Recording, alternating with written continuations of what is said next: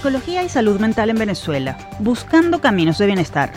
La UCB será sede del cuarto Congreso Venezolano de Psicología, en el que expertos de seis universidades, la Organización Panamericana de la Salud y la Federación Venezolana de Psicólogos debatirán sobre la situación psicológica de los venezolanos. Acerca de esta iniciativa nos hablará Celibet Guarín, miembro del equipo organizador del Congreso Venezolano de Psicología 2023. Un expista desarrolla aplicación electrónica asociada a la música. Una app celular para enseñar a cualquier aficionado a tocar batería desarrolló tesista de ingeniería de la Universidad Experimental Politécnica Antonio José de Sucre, UNEXPO de Barquisimeto. Su nombre es William Aponte y con él hablaremos sobre este novedoso prototipo premiado en la reciente exposición de la Cámara de Industriales del Estado Lara. Africanidad, historia y cultura. Una revisión necesaria. Los días 15 y 16 de noviembre, la UCAB albergará un seminario internacional en el que varios historiadores abordarán la vida e impacto cultural de los africanos y afrodescendientes en Venezuela a partir de la revisión de sucesos ocurridos entre los siglos XVI y XVIII. Sobre la pertinencia de este evento, así como sobre los aportes de la africanidad a la identidad nacional, conversaremos con la historiadora Dora Dávila, miembro del comité organizador de este seminario sembrando conciencia sobre los peligros del alcohol en adolescentes y jóvenes. Con apoyo de educadores y estudiantes universitarios, el Dividendo Voluntario para la Comunidad, organización que aglutina a empresas de todo el país, desarrolla programa Smash Venezuela, que busca prevenir la ingesta de bebidas alcohólicas entre niños y adolescentes a través de charlas interactivas. Acerca de esta iniciativa nos hablará su coordinadora, María Gabriela Díez. Esta es la agenda de temas que desarrollaremos en la próxima hora. Comenzamos Universate, las voces de la Universidad Venezolana.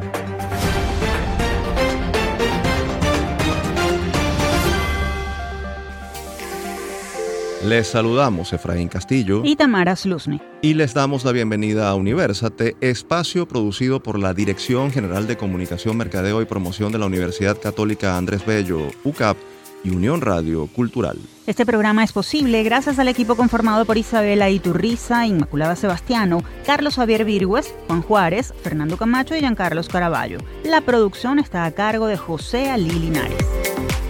Para nosotros es un gusto volver a estar con ustedes en esta tribuna plural y de encuentro en la que desde hace más de cuatro años la Universidad Venezolana es la protagonista. Episodio tras episodio mostramos el firme compromiso de la academia con el país. Por eso les agradecemos la confianza depositada en este proyecto hecho con mucha responsabilidad desde la UCAP. Vamos a entrar en materia y darle paso a nuestro primer invitado, con quien hablaremos sobre psicología y salud mental en Venezuela a propósito de un congreso que contará con el apoyo de especialistas de seis universidades. Esto y más en nuestra próxima sección. Foro Universate.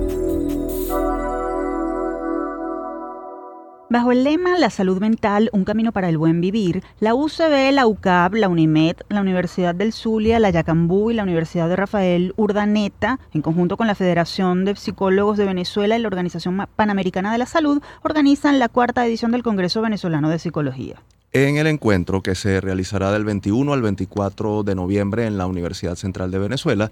Especialistas del área abordarán temas relacionados con la salud mental del venezolano, además de asuntos como psicología educativa y desarrollo humano, psicología industrial y organizacional y psicología social y comunitaria, entre otros. Para conocer más sobre esta iniciativa nos acompaña Celibet Guarín, profesora de la Escuela de Psicología de la UCAB y organizadora de este cuarto Congreso Venezolano de Psicología. Bienvenida a Universate, gracias por estar con nosotros. Saludos y gracias por la invitación. Eh, profesora, las condiciones actuales de vida, y no solo en Venezuela, sino a nivel eh, mundial, son bastante desfavorecedoras o por lo menos complejas. ¿Cómo esa situación afecta la salud mental de las personas? ¿Cuáles, cuáles son las principales consecuencias? Fíjense, cuando hablamos de salud mental siempre vamos a tener unos factores protectores y de riesgo. ¿Qué sucede? Ante estos contextos globales de crisis de diferentes tipos, humanitarias, políticas y sociales, indudablemente la salud mental se ve afectada. ¿Qué consecuencias trae? Pues desde los reportes que llevamos desde la Federación de Psicólogos de Venezuela, sobre todo en el país, se ha incrementado las consultas por aumento de trastornos de ansiedad, insomnio, depresión e incertidumbre. Cuando los comparamos a nivel mundial, estos indicadores suelen mantenerse. Es decir, el contexto afecta significativamente el desarrollo y además el comportamiento de las personas y por supuesto se ve afectada su salud mental. Según la encuesta Psicodata Venezuela realizada por la UCAP, la situación psicosocial del venezolano es contradictoria y compleja. ¿Cuáles son, Celibet, los sectores más vulnerables y por qué? Además, ¿en qué entorno, aludiendo a lo que nos comentabas previamente, en qué entorno alguien puede ser más proclive a desarrollar alguna enfermedad mental? Fíjese, según este estudio, los grupos vulnerables, en primer lugar tenemos a las mujeres, a las personas mayores de 65 años las personas con bajo nivel educativo o que no están estudiando en este momento y las personas, según la ENCOVI, que están identificados en el estrato como pobres. ¿Por qué? Porque se supone que en, esto, en estos estratos pues es más difícil acceder a diversos servicios de salud, de salud física y de salud mental. Entonces, cuando hablamos de grupos, estos son los que identificamos como más vulnerables. Ahora bien, eh, siguiendo con, con contexto, cómo manejar sentimientos, emociones negativas, sobre todo aquellos mm, que quizás no tienen acceso a los servicios de un profesional de la salud mental que los ayude a, controlarlas, a canalizarlas. ¿Es posible autogestionar estas, estas sensaciones, estos estados anímicos? Cuando nosotros además revisamos en psicodata una dimensión específica que se llama identificación y expresión emocional, tenemos que a nivel nacional a los venezolanos les está costando poner en palabras cómo se siente. Y cuando usted va y le pregunta a alguien cómo se siente, siempre le va a decir que bien. Pero luego de eso hay muchos factores que le están afectando y nos cuesta. Además, si eres mujer, estás confundida. O sea, no sabes si tienes rabia, si estás triste, si estás frustrada. Cuando eh, tenemos estos episodios, de dificultad en la identificación y expresión emocional, la persona es muy importante que al no tener el recurso lo converse. Con solo el hecho de conversarlo, otra persona puede como que hacerle reflejo o espejo de eso que está eh, evidenciando que siente. Si no tienes acceso a los servicios públicos, tienes otra opción, está la psicoeducación. Es decir, escuchar diversos programas, acceso a información y lo más importante siempre ha sido buscar ayuda, porque ¿qué sucede? Luego se va desencadenando otro tipo de comportamientos y el malestar psicológico comienza a ser más significativo y tenemos luego el desarrollo de posibles trastornos u otras patologías.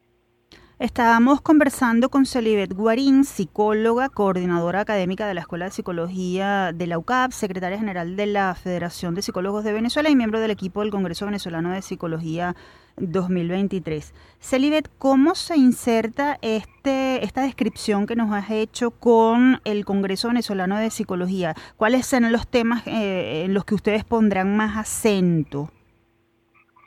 Uno de los resultados también que nos está llamando la atención desde las investigaciones es el incremento del suicidio, sobre todo cuando nosotros vamos y trazamos en los estados andinos, específicamente Mérida. De hecho, el primer día del Congreso vamos a tener un simposio donde vamos a estar conversando de grupos vulnerables y salud mental y específicamente también centrado en el suicidio, que va a ser uno de los temas principales debido al repunte que estamos teniendo en los estados andinos y bueno, al parecer se está expandiendo un poco. Desde la academia nos articulamos como el gremio porque juntos creemos que es la manera de, educar a la sociedad y de hacernos cargo de la salud mental que es tan compleja y que muchas veces sigue siendo un tabú para el país. Además de este tema del suicidio, ¿qué otras eh, áreas se van a tratar? ¿De cuántos mm, ponentes estamos hablando van a participar en esta actividad académica y de actualización? Vamos a tener alrededor de 83 ponentes que van a estar divididos entre conferencias y simposios. También vamos a tener carteles. Los temas está el suicidio, está el todo lo del desarrollo humano, psicología social un poco, comprender cómo es la cultura y las características del venezolano, también están inmersos en los temas centrales del Congreso.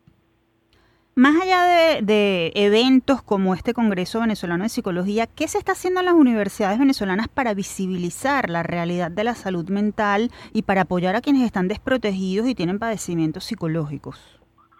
Desde la Universidad Católica Andrés Bello y la Escuela de Psicología, pues Psicodata ha, ha terminado pues de darle forma a la falta de datos oficiales o cifras que tenemos en el país y afortunadamente hemos servido para referencia en diversos programas. Estamos trabajando desde ya en la segunda edición de Psicodata Venezuela, que va a salir el año que viene. Eh, desde la escuela, con articulación a la federación, estamos viajando a diversos estados del país para tratar de recolectar información sobre qué está pasando en la salud mental de los venezolanos en las diferentes regiones. Entonces, bueno, allí estamos trabajando un poco a nivel nacional los tópicos generales que nos va a ayudar y servir para la nueva edición de Psicodata Venezuela. ¿Qué asuntos crees que están pendientes en el ámbito académico venezolano respecto al diagnóstico y atención de la realidad psicológica nacional? Porque bueno, al fin, a fin de cuentas es un, e, e, el espectro es bastante amplio y las necesidades también son, son muchas. ¿Qué, ¿Qué proyectos deberían ponerse en marcha para mejorar esto en pro de la salud mental del venezolano? Trabajar todos en conjunto y comenzar a sensibilizar que en todas las áreas es necesario que trabajemos de manera transversal el tema de la salud mental. Voy a, adelantar quizás un poco una primicia y es que nosotros ya estamos trabajando también con la Organización Panamericana de la Salud y la OMS acá en Venezuela, donde vamos a pertenecer a los grupos de salud de esta organización para ver cómo nosotros nos articulamos con todas las diferentes organizaciones y desde la academia podemos servir como referencia para ayudar en temas de salud mental en la sociedad. En Venezuela, sobre todo, hace falta seguir trabajando en el tema del tabú de eh, la salud mental, de ir al psicólogo, de las medicaciones cuando vas al psiquiatra, la importancia de comprender que sin salud mental no hay salud y que esto es un derecho humano. Entonces allí un poco estamos trabajando también en esa línea. ¿Quiénes pueden participar en este encuentro que se va a dar en la UCB y dónde pueden los interesados conseguir más información? Pueden participar estudiantes de todas las carreras, público general, otros profesionales y por supuesto psicólogos. La información detallada usted la puede conseguir en psicoben.com, allí está la información, también en, Psicología UCAC, que es la página oficial de nuestra Escuela de Psicología. Importante, se pueden, se pueden adquirir las entradas en la Escuela de Psicología de nuestra universidad. Gracias, Elibet. Te agradecemos muchísimo que nos hayas acompañado en esta edición de Universate. Muy interesante lo que se mm, espera sea este congreso, además de mucha utilidad y muy necesario en los tiempos eh, que corren, no solo para los profesionales que se están formando o los profesionales que ya ejercen la psicología, sino para, para el país. Muchas gracias por acompañarnos. No, siempre a la orden. Bueno, la invitación es recordar que la salud mental es tan importante como la salud física y juntos podemos llevar la transversalidad de este tópico en todas las áreas. Ustedes escuchaban a Celibet Guarín, psicóloga, profesora de la Escuela de Psicología de la UCAP y una de las organizadoras de este Congreso Venezolano de Psicología que se realizará entre el 21 y 24 de noviembre en la UCB. Ya saben, ella lo dijo, pueden encontrar más información en el portal psicoben.com o seguir la cuenta arroba psicoben 2023. Desde SOS Telemedicina de la Facultad de Medicina de la Universidad Central de Venezuela, les presentamos Un Minuto de Salud. La doctora Priscila Rodríguez, médico ginecólogo, nos habla sobre las infecciones de transmisión sexual tienen tratamiento o una vez que se adquieren quedan por siempre en el organismo. Cuando se diagnostica una infección de transmisión sexual, tenemos algunas que tienen tratamiento y otras que a pesar del tratamiento el microorganismo se mantiene en nuestro cuerpo. Por ejemplo, sífilis, gonorrea, clamidia, tricomoniasis, una vez que aplicamos el tratamiento el microorganismo se va. Sin embargo, el HIV tiene tratamiento para mantener a la persona estable, pero el microorganismo va a estar en su cuerpo toda la vida. Esto fue Un Minuto de Salud. Visítanos en sostelemedicina.ucb.be. Seguimos con esta emisión de Universate, las voces de la Universidad Venezolana. Pueden encontrarnos como arroba Universate Radio en las redes sociales X, Facebook e Instagram. También pueden seguir esta transmisión en vivo en mundour.com. Para ello, solo deben buscar la pestaña Radio en vivo y hacer clic en Unión Radio 90.3. Ahora conversaremos con un joven digno representante de las nuevas generaciones de universitarios que nos llena de orgullo gracias a su creatividad y capacidad de innovación y quien fue recientemente galardonado en el estado Lara. ¿Quieren saber de quién se trata? Presten mucha atención. Generación 2020. Las universidades venezolanas están llenas de jóvenes con mucho talento y así quedó comprobado en la pasada edición de la exposición de la Cámara de Industriales del Estado Lara Expo Silara 2023, en la que dos estudiantes de la Universidad Nacional Experimental Politécnica Antonio José de Sucre, UNEXPO, se llevaron los premios a la creatividad y a la innovación en un concurso de trabajos de grado de tecnología aplicada en el que participaron jóvenes ingenieros de cuatro universidades de la región. Uno de esos expistas es William Aponte, próximo a recibir su título de ingeniero electrónico, quien ideó, escuchen esto, un sistema de percusión inducido por transductores para dispositivos con tecnología Android que utiliza comunicación Bluetooth y que busca servir como herramienta para quienes desean aprender a tocar batería. Para darnos más información sobre este proyecto nos acompaña precisamente William, quien, como dijimos, recibirá próximamente su título de ingeniero electrónico en la UNEXPO. William, nos encanta recibirte en Universate. Felicidades por ese logro. Bienvenido.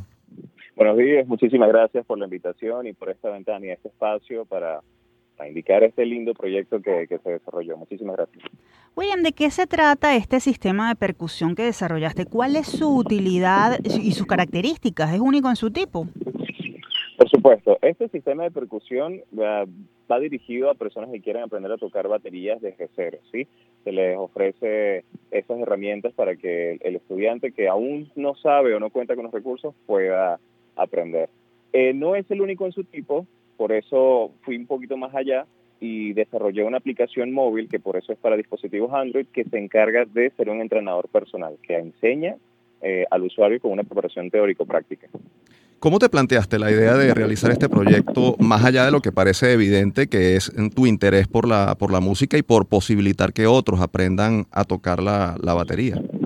Por supuesto. Eh, yo personalmente soy músico, me gusta la guitarra, me gusta cantar y yo quería mezclar esa, esas dos cosas, tanto la música como la tecnología. Y me fui por la batería porque a lo largo de todos mis años como músico me di cuenta de que el baterista suele tener muchos inconvenientes para trasladar los equipos, incluso para aprender a tocarlo como tal, y quise enfocarme en ofrecerle ese tipo de herramientas para que las personas puedan aprender desde cero. ¿Cuál fue el mayor desafío que enfrentaste con esta idea y cuáles fueron tus principales apoyos? Además, ¿en qué fase está el proyecto?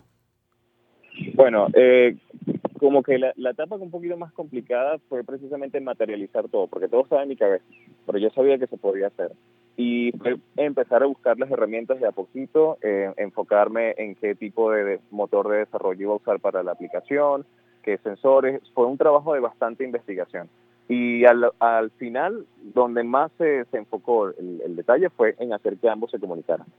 Eh, para que nuestra audiencia pueda entender un poquito más cuéntanos cómo funciona efectivamente la aplicación, cómo, cómo se hace posible esa, esa interacción entre el, software y el aparato y el, y el estudiante de, batería. Ok, el hardware que vendrían siendo unas baquetas inalámbricas, ¿sí? Tienen todo, todo el sistema. Eh, esas baquetas ya cuentan con sensores que permiten almacenar la posición, eh, que previamente el usuario ya había sincronizado los elementos de la batería y se inicia la aplicación móvil en el dispositivo Android y se conectan vía Bluetooth. Cuando ya el usuario hace un cambio de aceleración brusco, se envía esa señal a la aplicación y genera el sonido del elemento.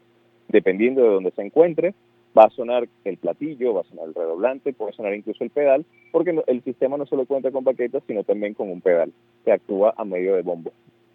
Estamos conversando con William Aponte, casi ingeniero electrónico, a punto de ser ingeniero electrónico de la UNEXPO. William, ¿qué sentiste al saberte ganador de un premio que te cataloga como innovador y que es patrocinado por el gremio industrial de la región? ¿A qué te motiva?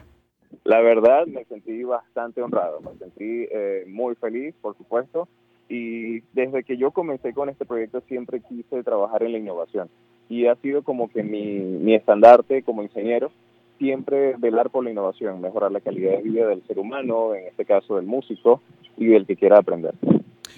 Además del reconocimiento que otorgó la Cámara de Industriales, el premio contempla financiamiento o apoyo para masificar la aplicación y sacarla al mercado. En ese sentido, ¿en qué fase está la, aplicación? Bueno, más, más a nivel promocional, porque eso también es muy importante, llegar a oídos de, posibles inversores, todo eso.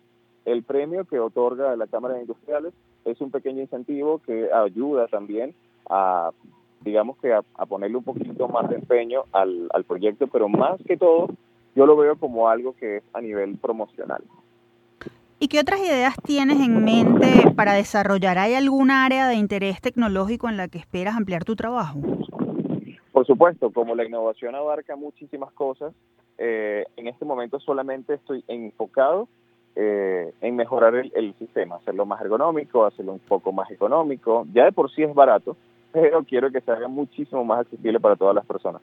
Así que en este momento estoy enfocado en esa parte. ¿Qué les dices a los jóvenes de tu generación sobre la importancia de formarse, de ser creativos y de llevar adelante sus proyectos pese a las dificultades que sabemos está enfrentando la, educación superior en el país? Por supuesto. Eh, hoy en día la motivación es algo que puede ser incluso hasta efímero, porque me ha pasado personalmente. Eh, lo importante siempre es tener una meta enfocarse en algo que queramos hacer, como me pasó personalmente, eh, no sabía exactamente cómo iba a abarcar, cómo iba a empezar el proyecto, pero todo está en mi cabeza y al final se pudo materializar. ¿Qué significa esto? Que si ustedes quieren, ustedes pueden, chicos. Así que vamos a esforzarnos, vamos a buscar el apoyo de quienes lo necesitan, en este caso podríamos ser nosotros, y podamos estar adelante. ¿Dónde puede la gente obtener más información sobre esta innovadora aplicación?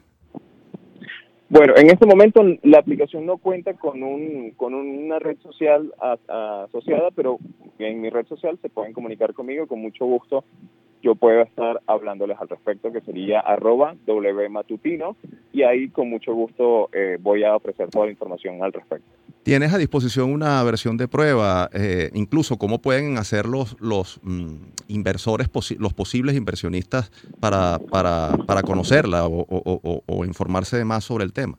construido y funcional, lo tengo conmigo a la mano y siempre que alguien quiera acercarse para ver cómo funciona, pues lo ponemos en funcionamiento y así fue como eh, lo presenté, de hecho, en la Cámara de Industriales, todo en funcionamiento con el sistema de niveles desbloqueables y muchas cosas más. William, te agradecemos por haber estado con nosotros y te deseamos mucho éxito eh, por haber ah, eh, logrado este reconocimiento de la Cámara de Industriales del Estado Lara. Muchísimas gracias, verdad, por esta oportunidad y por esta ventana. Eh, este tipo de, cositas que se hacen, a, a, mí me hacen sentir muy bien porque estamos dándole como que esa ventana a esos jóvenes para que sus proyectos no se queden guardados, porque eso pasa muchísimo, los proyectos se quedan guardados en las universidades y simplemente no, no salen a la luz. Y esto es un incentivo y una iniciativa magnífica. De verdad también les felicito mucho y les agradezco. Pues muchas gracias. Conversábamos con William Aponte, futuro ingeniero electrónico de la UNEXPO, premiado por la Cámara de Industriales del Estado Lara por haber desarrollado una aplicación para enseñar a tocar batería. Con esto nos vamos a la pausa. Al regreso continuamos con más de Universate, las voces de la Universidad Venezolana.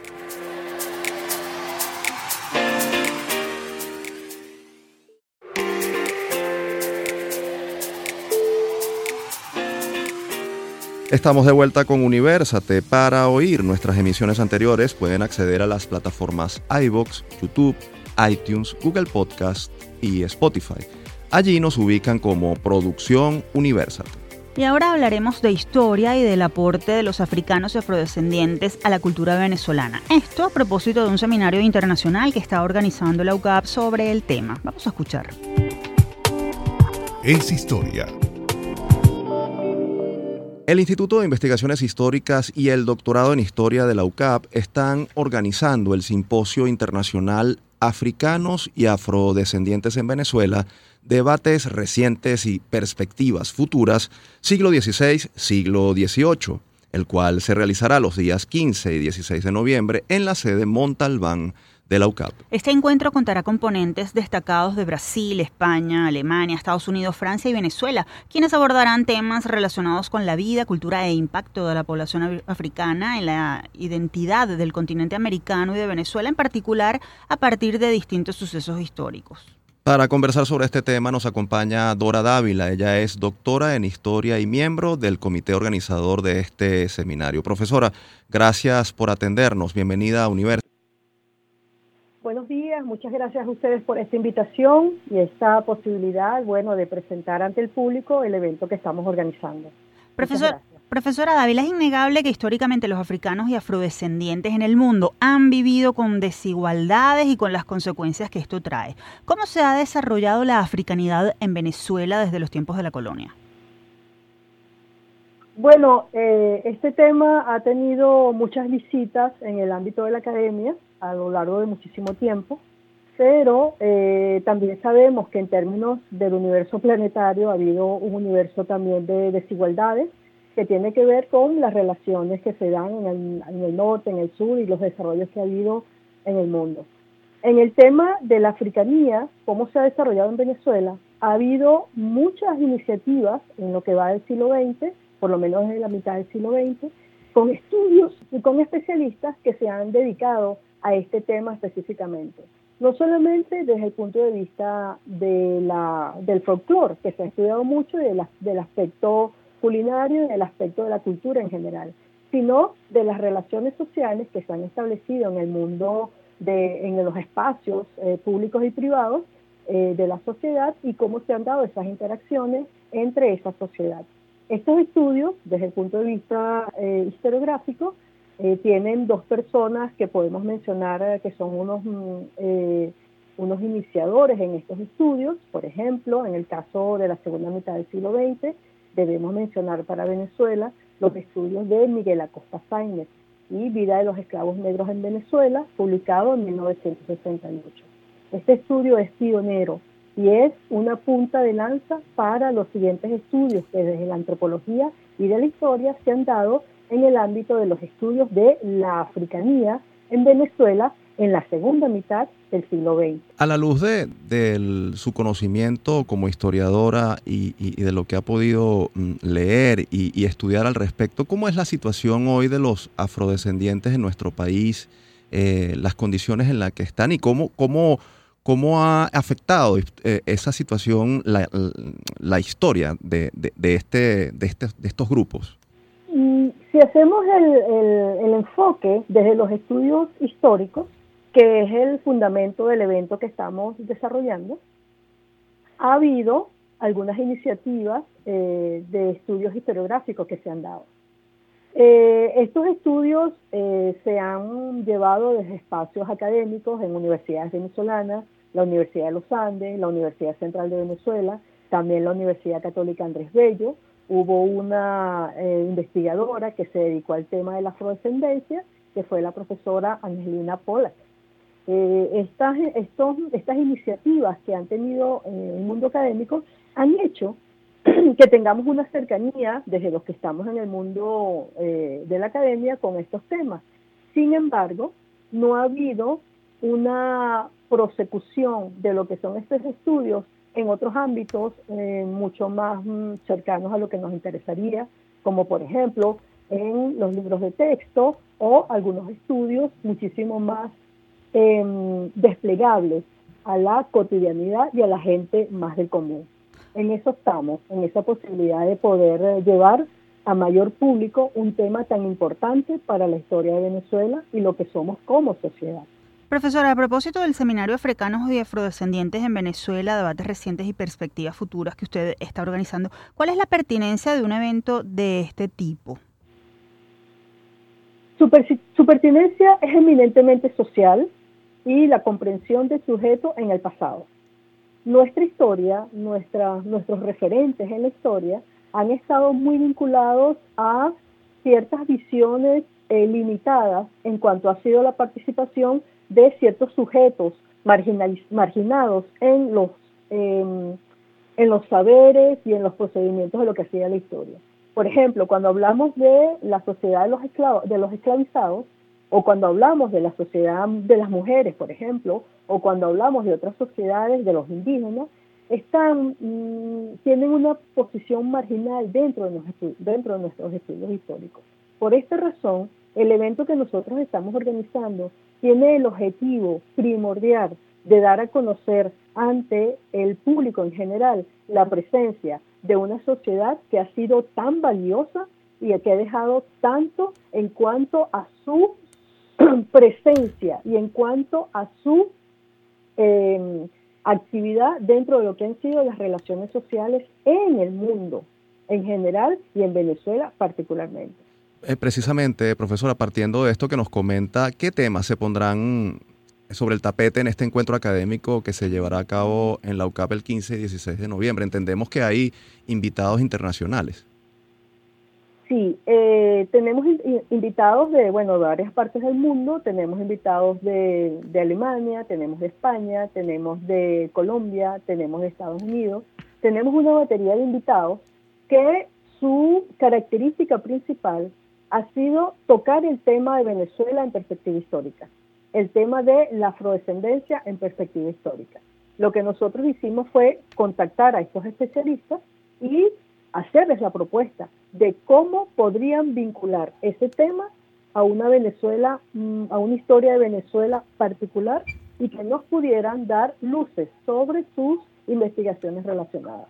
¿Cuáles han sido los temas? Bueno, esencialmente tiene que ver con el comercio transatlántico.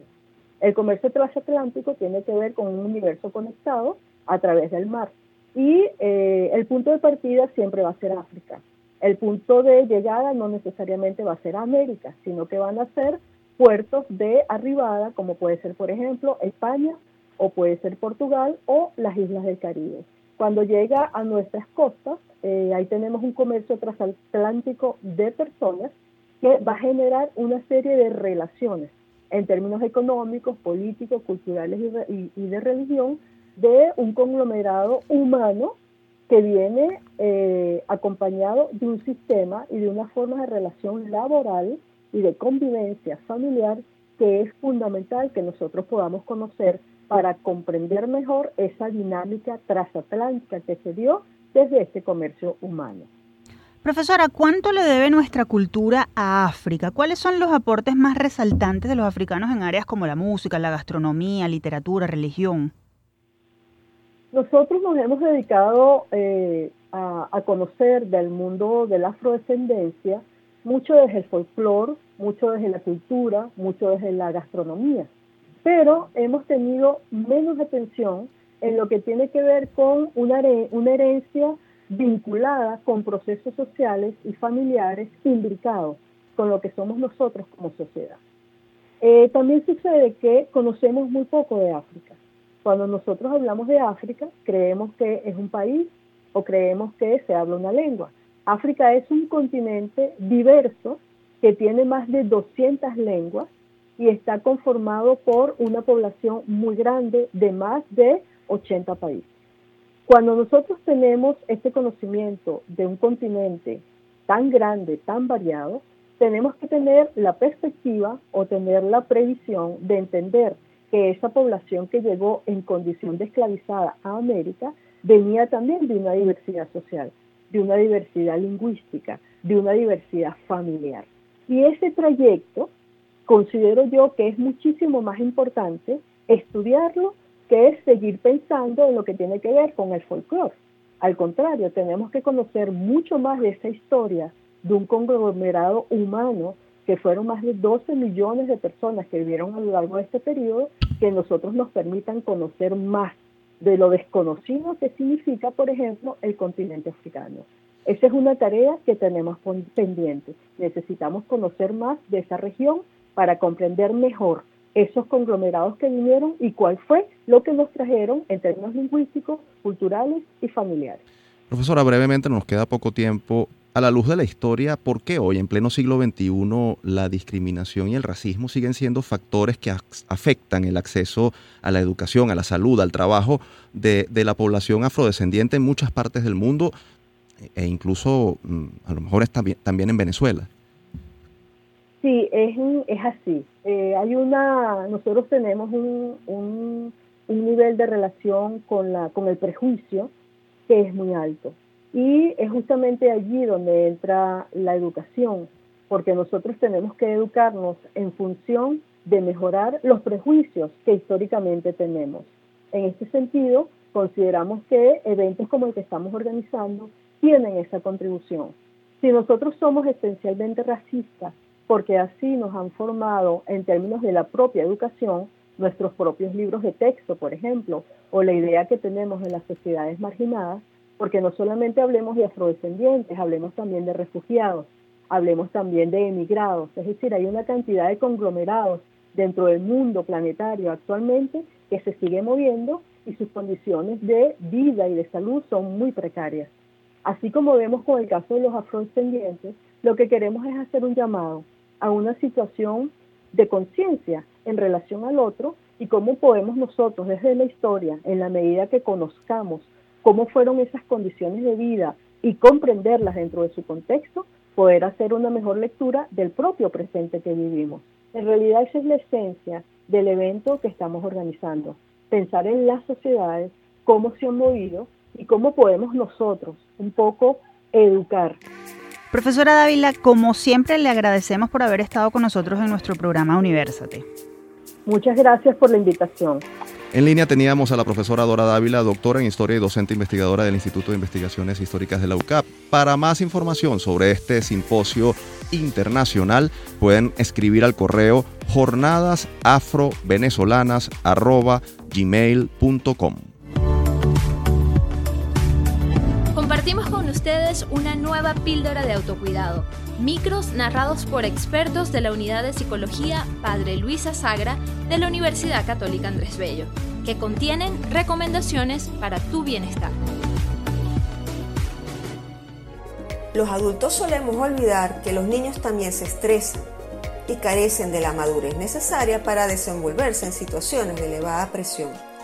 Por ello, si no son ayudados a enfrentar el estrés, corren el riesgo de presentar trastornos emocionales y de conducta. Ahora bien, ¿cómo podemos ayudar a los niños? En primer lugar, es importante evaluar si las tareas asignadas al niño se corresponden con sus capacidades y nivel de desarrollo. Sobre exigirlo genera angustia y frustración y no le permite reconocer y aceptar sus limitaciones. Durante la realización de las tareas escolares debe detenerse cada 45 minutos para descansar por 10 minutos. Todos los días debe contar con un tiempo para jugar y para compartir actividades lúdicas con su familia. Cuando la familia está atravesando por alguna problemática, debe ser informado de lo que ocurre, utilizando términos que pueda entender, aclarando que los adultos van a resolver el problema, garantizando su seguridad y protección. Es fundamental que desde pequeño se cree el hábito de conversar con sus padres el adulto no debe minimizar ni burlarse de sus preocupaciones, sino demostrar apoyo y comprensión. En general el niño debe tener la certeza de que cuenta con un lugar seguro donde desahogarse y con el apoyo de sus padres y familiares. Llegamos al final de esta píldora de autocuidado. Si deseas comunicarte con nosotros, puedes escribirnos a través del correo upla.clinica.gmail.com. Los esperamos en una próxima píldora.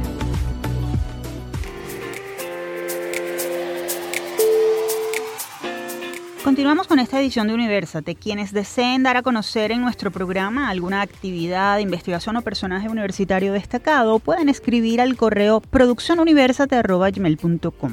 Y ahora hablaremos sobre una iniciativa de responsabilidad empresarial que busca incentivar la toma de decisiones responsables sobre el consumo del alcohol entre niños y adolescentes y que está involucrando a educadores y estudiantes universitarios como facilitadores.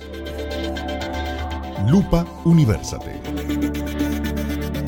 El programa Smash Venezuela, promovido por la Asociación Civil Dividendo Voluntario para la Comunidad y el Sistema, cumple su primer año y reporta que logró impactar al menos a 36 mil menores de edad en todo el país a través de charlas de sensibilización y prevención de consumo de alcohol. Esta iniciativa que involucra a docentes de primaria y secundaria y a estudiantes universitarios en charlas educativas busca brindar una experiencia de aprendizaje memorable y positiva, promoviendo mensajes de cero tolerancia con la ingesta de bebidas alcohólicas y generando conciencia sobre los riesgos de consumir alcohol a temprana edad. Para conversar sobre este tema tenemos vía telefónica a María Gabriela Díez, coordinadora del programa Smash Venezuela del Dividendo Voluntario para la Comunidad. Es un gusto para nosotros tenerte como invitada el día de hoy, María Gabriela. Bienvenida a Universate.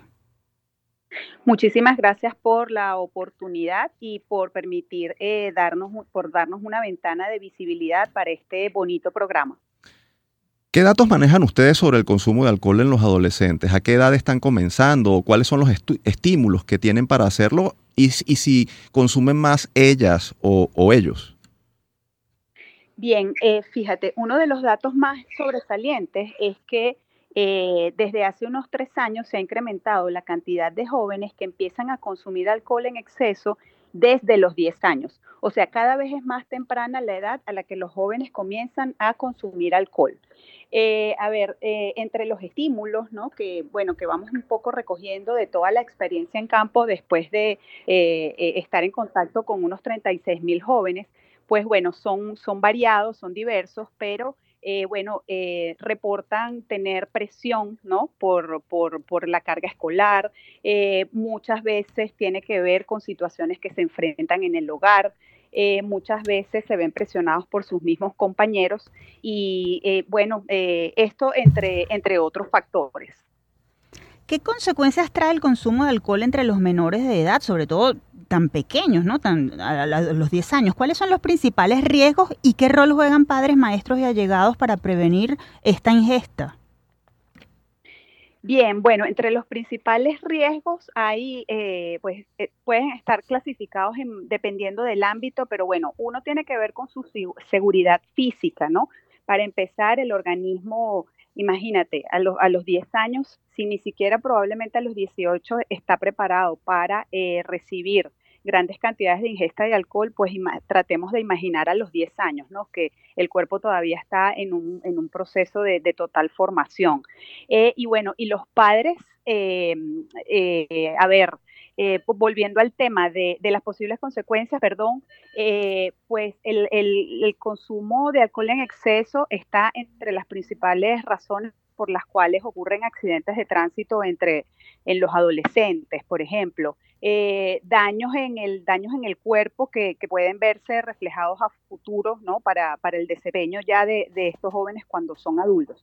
Y el papel de los padres y maestros, pues bueno, sabemos que es fundamental porque los adolescentes, ¿no? Eh, pues eh, en, este periodo entre los 10 y los 17 años, pues todos eh, somos, somos vulnerables, ¿no? Necesitamos guía, necesitamos orientación. No siempre es fácil hacerlo, no siempre es fácil acompañarlos, pero eh, es muy importante, uno de los mensajes que, nos gusta transmitir es que los padres traten de estar cerca de sus hijos, traten de buscar, eh, digamos, orientación para tener una comunicación asertiva y los docentes también.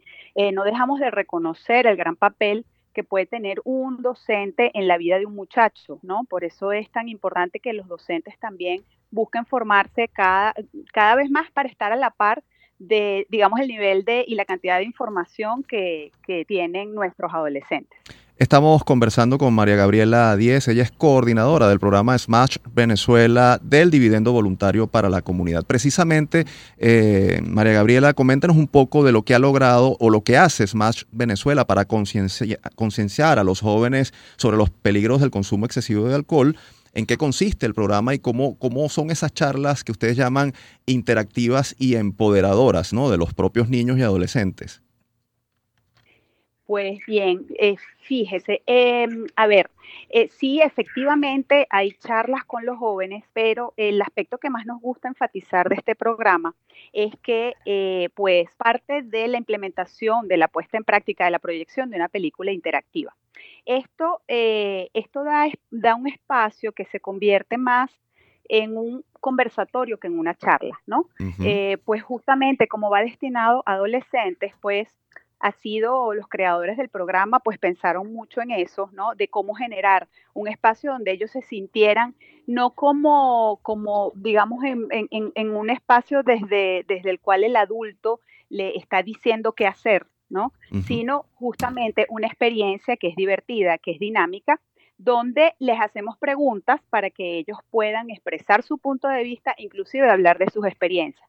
La otra estrategia es que nuestro equipo de facilitadores eh, son, son chicos, por supuesto, mayores de edad, pero son chicos jóvenes que recientemente acaban de pasar por las mismas experiencias que pueden estar pasando estos muchachos en estas edades, ¿no? Y lo otro es que en Venezuela, este, eh, el programa SMASH se está implementando a nivel global. Justamente ahora estamos en un encuentro latinoamericano para representar a Venezuela en, digamos, en, en, cuanto a en, ese, en esa presentación de resultados a nivel regional. Pero en Venezuela tenemos una particularidad. A pesar de que nuestra película es una herramienta que se debe eh, hacer eh, simultáneamente online, nosotros le ponemos un toque presencial muy importante a la, implementación. En otros países, eh, las experiencias son muy diversas, pero en otros países la película como tú, tú la puedes implementar a distancia, pues, este, bueno, es una herramienta válida para aumentar la cantidad de jóvenes alcanzados. Sin embargo, nosotros vamos a las instituciones, nuestros facilitadores van a las instituciones y están allí también para ser una referencia para estos adolescentes, ¿no? Que van camino a una juventud más avanzada. Entonces, este, están allí con ellos. Además, nuestros facilitadores también les pueden hablar de sus experiencias y evidentemente los resultados son distintos cuando los jóvenes reciben en su institución referencias diversas, ¿no? Eh, o sea, referencias distintas a las de sus maestros que están todos los días con ellos. Entonces, parte del impacto del programa tiene que ver con eso. María Gabriela, ¿han pensado eh, tal vez en una nueva etapa del programa, hacer algún acercamiento a los jóvenes universitarios. ¿Qué datos manejan ustedes al respecto y, qué, expectativas podrían tener sobre la difusión de esta iniciativa entre eh, esos jóvenes, ese grupo etario? Bueno, este, pues nosotros, eh, claro que sí, siempre ha estado en nuestro, en nuestro radar hemos, hemos tenido acercamientos con varias universidades y por supuesto que nos parece sumamente relevante porque eh, los adolescentes, ¿no? Que, están todavía eh, previo a la mayoría de, a cumplir la mayoría de edad, eh, pues evidentemente al, llegar a la universidad, pues sufren un cambio importante en sus vidas, ¿no? Bueno, pues evidentemente tienen años en el colegio, en un entorno protegido, y vienen a un entorno donde las presiones pueden cambiar de intensidad y de tipo. María Gabriela, agradecemos muchísimo nos hayas atendido. Felicidades por este proyecto que sin duda eh, ayuda a las nuevas generaciones de venezolanos. Gracias por acompañarnos. Bueno, muchas gracias a ustedes. Que tengan muy buen día. Escuchaban a María Gabriela Díez, coordinadora del programa Smash Venezuela del Dividendo Voluntario para la Comunidad. Si desean más información sobre este proyecto, pueden ingresar al portal dividendovoluntario.org. Momento de despedirnos, como siempre, vamos a compartir con ustedes la frase de la semana. Las mismas condiciones históricas de marginación de los afrodescendientes nos siguen victimizando. No importa cuán grande sea el desafío o la crisis que como sociedad enfrentemos. Los afros siempre podemos estar seguros de que nos va a ir peor que al resto de la población. Y ello se ha naturalizado durante la historia. Ya va siendo hora de que los afrodescendientes dejemos de asumir como natural el hecho de sufrir las peores condiciones posibles en relación con otros grupos de la sociedad, sin importar el escenario. Hagamos que el reconocimiento, la justicia y el desarrollo, ejes del diseño internacional afrodescendiente de la ONU, se conviertan en acciones reales y no meras consignas políticas. La frase publicada en analítica.com en 2018 es de Francisco J. Tobar, director fundador del Instituto de Estudios Afrodiaspóricos IEA, ONG dedicada a la investigación sobre la diáspora africana, con miras a educar, formar, concientizar y sensibilizar a la sociedad acerca de la africanidad como componente fundamental de la identidad venezolana y de otras nacionalidades. Su página web es www.ieafro.org.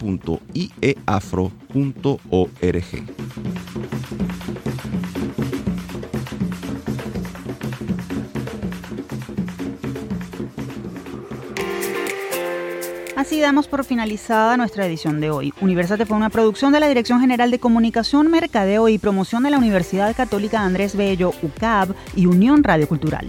El programa fue posible gracias al equipo conformado por Isabela Iturriza, Inmaculada Sebastiano, Carlos Javier Virgües, Juan Juárez, Fernando Camacho y Giancarlos Caraballo. En la producción estuvo José Ali Linares y en la conducción quien les habla Tamara Slusnis y Efraín Castillo.